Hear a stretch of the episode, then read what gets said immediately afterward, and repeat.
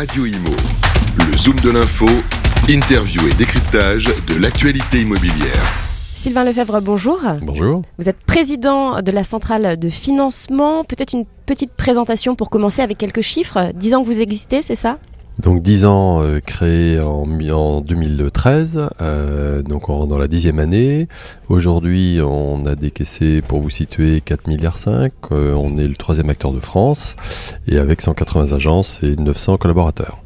Alors, on, on va parler euh, de 2022. Quel bilan euh, pour 2022 Alors un bilan euh, en demi-teinte finalement, une production identique à l'année d'avant. Donc les médias ont parfois raison de dire que l'année était bonne et surtout le gouvernement, mais en deux périodes bien sûr. Le premier semestre qui était encore dans une dynamique post-Covid est soutenu, et un deuxième semestre avec l'envolée des taux et les problèmes de taux d'usure, beaucoup en, en demi-teinte. Ouais, C'est vrai qu'on a, on a beaucoup parlé du taux d'usure qui a bloqué pas mal de demandes de, de crédit. Euh, concernant ce début d'année, donc euh, au 1er janvier 2023, est-ce qu'on peut comparer à l'année dernière? Alors, on n'aborde pas du tout euh, janvier 2023 euh, comme on avait abordé jan- janvier 2022. Euh, janvier 2022, on avait euh, d'abord un stock de dossiers, euh, le monde bancaire, financier, euh, beaucoup plus important. On, était, on avait quasiment six mois tous de chiffre d'affaires d'avance. Donc, on avait une vision assez sereine en se disant que globalement, le taux d'usure se calmerait, etc. Aujourd'hui, on aborde, nous, le monde bancaire aussi, janvier 2023, avec très peu de stock. On a deux mois de chiffre d'affaires. Donc, on a fait une bonne année 2022, mais parce qu'on a beaucoup déstocké, qui nous permet de compenser ce deuxième semestre qui était euh, pas bon du tout en, en nouvelles affaires Mm. entrantes. Et on aborde 2023 euh, en se disant, bah oui, l'année peut-être été bonne, on constate qu'il y a eu un peu moins de transactions, que le taux d'usure effectivement a sacrément joué son rôle puisqu'on a eu euh, une augmentation de 30% des taux de refus, Euh, mais la principale différence c'est que on n'a plus de dossiers dans les tuyaux et il va bien falloir refabriquer un cycle.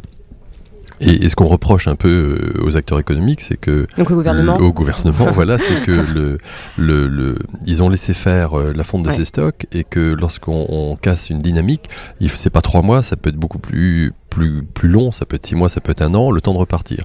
Que ce soit les constructeurs de maisons individuelles, que ce soit les promoteurs, ou tout simplement reprendre confiance dans le marché pour les primo-accédants. Donc on est, euh, on n'aborde pas du tout les choses de la même façon.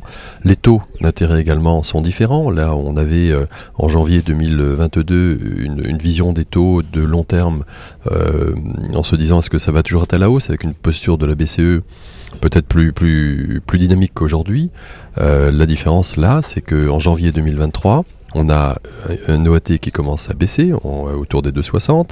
Euh, c'est un bon signe. Ça baisse ça un petit peu donc par ça- rapport à, à décembre. hein. Bien sûr, bien sûr, ça continue de baisser, donc ça redonne probablement un peu de marge de manœuvre pour euh, prêter et aller chercher des taux permettant de ne pas dépasser ce taux d'usure. Et puis qui la à bonne nouvelle, 3,57. hein, c'est ça. 3,57 sur 20 et 25 ans, et puis sur les taux fixes. Et puis vous avez aussi euh, cette nouvelle approche du calcul du taux d'usure, où là, enfin, j'ai envie de dire, le gouvernement entend quand même un peu le- le- l'ensemble des agents économiques que sont les agents immobiliers, les promoteurs, les constructeurs. Je le disais tout à l'heure en plaisantant, mais même les déménageurs n'ont plus de travail et quand on voit Oui. euh, tout- ce que ça implique dans la chaîne euh, C'est tout le de secteur qui est impacté. oui. c'est tout le secteur qui est impacté. Mm. Et le temps que quelqu'un, qu'un ménage français prenne une décision d'acheter, on va avoir 3-4 mois de, de vide. Et en fait, c'est ce qu'on reproche, c'est- c'est ce stop and go. Le marché, l'économie n'aime pas le stop and go. Et, et, euh, les, problèmes que l'on a rencontrés depuis deux ans sont liés, je le disais tout à l'heure, mais une baisse trop rapide des taux. Et puis surtout une hausse trop rapide des taux. Et en fait, la hausse était telle qu'on a des mécanismes désuets de calcul avec ce taux d'usure qui ne reflètent plus du tout la réalité du marché. Euh, Comment vous voulez que je justifie un, un ménage français qui a une cinquantaine d'années, à qui on va dire on emprunte, euh, j'ai 100 000 euros d'apport, j'ai 70-80 000 euros de revenus et j'emprunte 300 000, et on me dit non parce qu'il y a un chapeau qui m'interdit de prêter au-dessus, qui est le taux d'usure. Donc on trouve que ce calcul est totalement désuet et qu'il faut réadapter. Le gouvernement, c'est un premier pas a entendu euh, le fait de dire déjà recalculons-le au mois le mois. Euh, la posture du gouverneur de la Banque de France avec Villeroy de Gallo a enfin un peu évolué et, euh, son dogme de dire je ne je n'y déroge pas fait qu'il a entendu. Donc très bien ça veut dire que la Banque de France joue son rôle à se dire que peut-être qu'on est un prix d'équilibre et que le taux actuel que l'on a et, et- et permet d'avoir son équilibre entre l'offre et la demande. Peut-être que c'est le début d'une bonne nouvelle. C'est suffisant pour vous un calcul au mois du taux d'usure? Je rappelle que c'était euh, tous les trois mois hein, euh, jusqu'à jusqu'à maintenant. Exactement. Alors euh, c'est un bon début et, et parce que ça va être accompagné, on, on, est- on pense, d'une stabilisation des taux.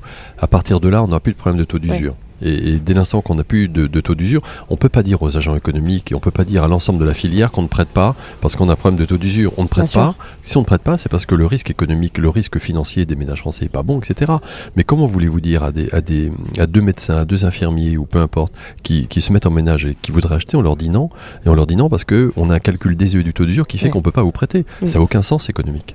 Alors les plus impactés, hein, on, on en a beaucoup parlé sur Radio Imo, ce sont évidemment les primo-accédants, euh, les plus de 45 ans, euh, puisque ça bloque avec l'assurance emprunteur, et puis euh, bah, les personnes qui ne, qui ne répondent pas aux, aux critères fixés par le HCFS, Oui. HCF, le Haut Conseil Alors- de stabilité financière. Exact. Donc les quatre catégories, ben oui, les primo-accédants, moins d'apport, donc le impacté vraiment par le HCSF. Et comme les, les jeunes primo-accédants qui veulent acheter, qui se mettent dans la vie, qui, ont peut-être deux, qui sont peut-être deux ouvriers, qui ont peut-être que 3000 euros de revenus, avec un potentiel euh, peut-être jugé insuffisant par certains opérateurs bancaires, bah, fait qu'on va leur dire, bah, on déroge pas nous au taux pour que vous puissiez avoir votre financement. Donc on va vous prêter à 3, mais si on vous prête à 3 et qu'on rajoute tous les, taux complémentaires, euh, avec les taux d'assurance, la garantie, les frais de dossier, on prêtera pas. Par contre, le même jeune qui lui a plus de potentiel de revenus, euh, jeune ingénieur ou jeune toubib ou autre, ou jeune chef d'entreprise, avec un potentiel, lui, on va commencer à dire, on, vous, on, on négocie le taux, de telle sorte à ce que le taux nominal soit plus bas, ce qui fait qu'avec l'incidence des frais, on passera et on pourra vous prêter. Le but c'est quoi c'est d'attirer de nouveaux clients en fait. Bah, de euh, nouveaux clients, mais d'aller chercher, bien sûr, bien sûr, puisque les banques ont besoin de ces nouveaux Ouais. clients, mais dans cette catégorie-là, on va quand même chercher des nouveaux euh, primo-accédants, plutôt ceux qui sont à l'aise, plutôt que ceux qui sont tendus. Les Donc on joue pas le rôle, euh, bien sûr, mais, mais on doit aussi jouer notre rôle, et même un jeune ouvrier, euh, un Bah, le couple ouvrier à devenir 3000 a tout à fait le droit de devenir Bah oui. propriétaire, on doit les aider. Ça, c'est la première catégorie euh, qui a souffert.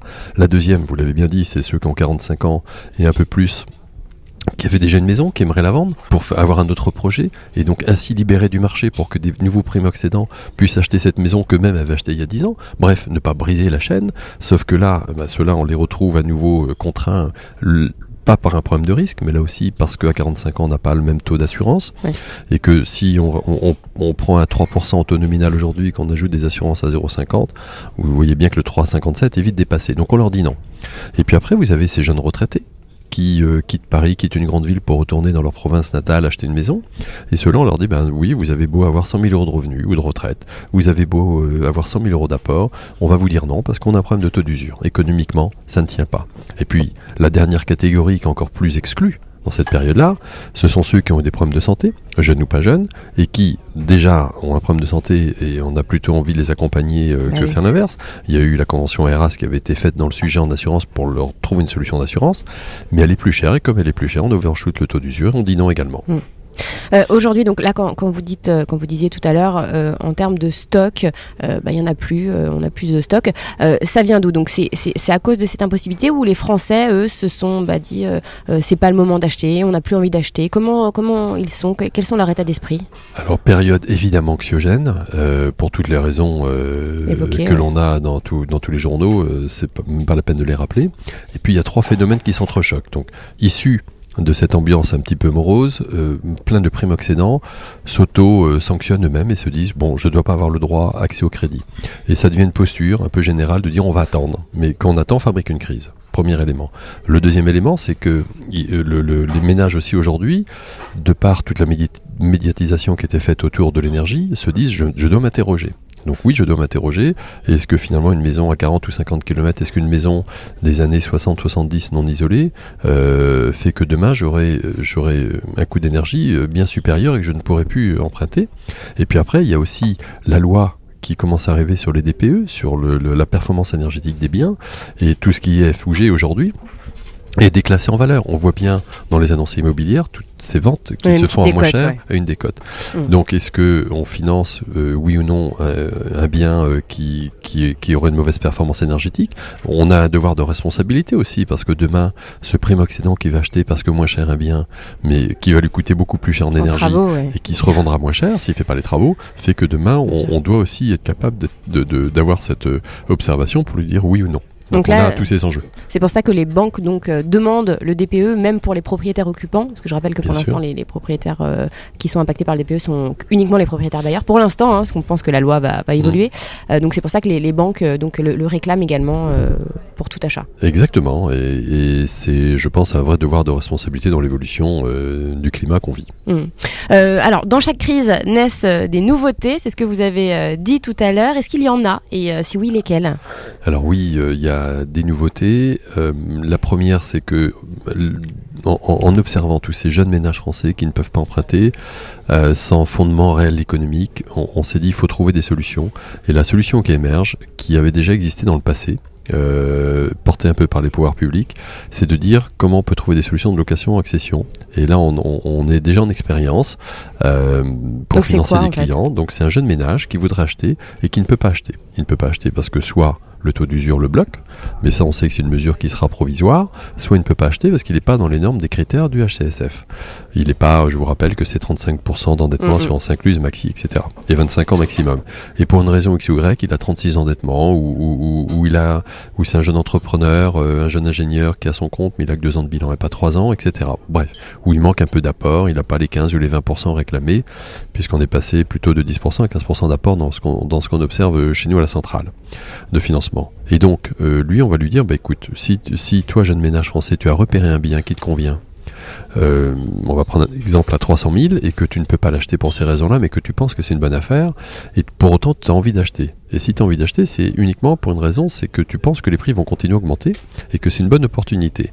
On va t'aider à fixer, donc on va te trouver un marchand de biens, une société de marchand de biens, qui va acheter pour toi, et avec un vrai contrat de location-accession qui fait que tu as 5 ans pour acheter ce bien dans lequel tu vas être locataire. Et le côté vertueux de la chose, c'est de dire je stabilise, donc j'achète le bien parce que je pense que c'est une bonne opportunité.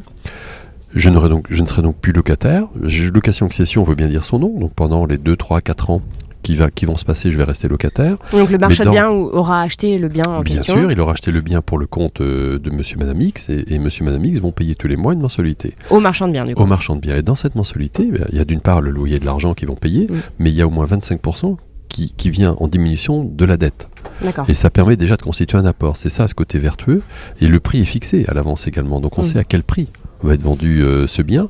Donc ils savent qu'ils prennent pas de risque eux, ça les satisfait. À horizon 4 ans, ils pensent que là où ils achètent, dans une ville tendue, à des prix soutenus, bah, c'est plutôt une bonne opportunité. Ça les installe socialement. Et à horizon 4 ans, bah, leur dossier sera meilleur. Ils auront leurs trois bilans. Euh, ils auront euh, plus d'apports, d'abord contraints par le quart de remboursement qu'ils auront, et, ils vont euh, le, faire avancer. Euh, et donc ça c'est en test en ce moment. Alors tout à fait, c'est ce qu'on se disait tout à l'heure. On est sur, en phase test, mais euh, voilà, ça émerge et, euh, et, on voit que ça commence que ça commence à bouger. Euh, ce que l'on peut dire aussi par rapport à ça, c'est que parce que la question à se poser, c'est si jamais dans 4 ans mon client il est pas meilleur, il va se passer quoi? Mm. bah, le, le marchand de biens reprend le bien, le vend euh, et, les autres resteront et retourneront locataires, les ménages français resteront, euh, monsieur et madame Dupont, euh, retourneront louer un autre bien quelque part ailleurs. Donc voilà le, la solution. Mais ça permet, c'est la première fois qu'on commence à se dire, le monde bancaire ne peut pas forcément prêter et faire face à toutes les solutions. Comment on peut trouver des solutions pour émerger autour de ça? Donc trouver, euh, trouver des solutions. Euh, un petit mot peut-être du coup sur, euh, sur le, gouvernement. Tout à l'heure on, l'évoquait, hein, qui a augmenté, enfin qui a, qui a, changé le mode de calcul du taux d'usure. Pour vous, est-ce que le gouvernement a joué son rôle de protecteur un peu trop tard par rapport aux Français? Alors il a déjà joué, euh, c'est déjà bien, mais oui, on pense que c'est au moins un trimestre trop tard ou deux trimestres et qu'on a brisé la chaîne, ce que je vous disais tout à l'heure. Il y a plein d'agents de, d'agents économiques qui sont sortis du marché. On aurait pu éviter la euh, casse. Et je pense qu'on aurait pu éviter la casse si on avait été entendu un peu plus tôt, ce que mm. nous avait confirmé Bercy lorsqu'on discute avec eux dès septembre, dès juin. Euh, il nous dit oui, on entend, on, comprend ce que vous dites et oui, on va réagir. Et puis, euh, et puis la Banque de France, euh, fort des chiffres constatés, mais, mais parce que les chiffres que constate l'État sont des chiffres a posteriori. Mmh. Ils regardent ce qui est signé, ils nous regardent ce qui rentre. Donc on sait ce qui va se passer dans trois mois ou dans six mois. Mmh. pour terminer, un petit mot sur les taux du coup, aujourd'hui, quels sont-ils? Alors, tout dépend de ce que. Alors, aujourd'hui, on va, sur 25 ans, on va prêter entre 2,80 et 3, et 3,10, 3,20. À 3,20, on prête plus, parce qu'avec un taux d'usure à 3,57. avec l'assurance. voilà, avec l'assurance, on passe pas. Mais à 2,80, lorsqu'on a des bons dossiers, on arrive, même jusqu'à 3%, on arrive encore à financer sur, sur des jeunes primo-accédants dès l'instant qu'ils ont un peu d'apport. Après, c'est quelle va être la tendance de février? Eh bien, on attend la position de la BCE. Quelle va être lorsqu'ils vont faire euh, prochainement leur annonce? Est-ce qu'ils vont augmenter les taux? Est-ce qu'ils vont les tendre? Est-ce qu'ils vont les détendre? Est-ce qu'ils vont les maintenir? Quelle visibilité ils vont donner? Et en fonction de ça, on, verra euh, comment s'adapter. Donc, euh. donc, là, c'est le flou total en fait. C'est le flou total. On est déjà content d'avoir cette révision mois le mois. C'est au moins un signe de nos marchés mm. pour se dire, nous gouvernement, on n'est pas autiste, on entend au moins la problématique. Eh bien, merci infiniment, Sylvain Lefebvre. Merci. Radio Imo, le zoom de l'info, interview et décryptage de l'actualité immobilière.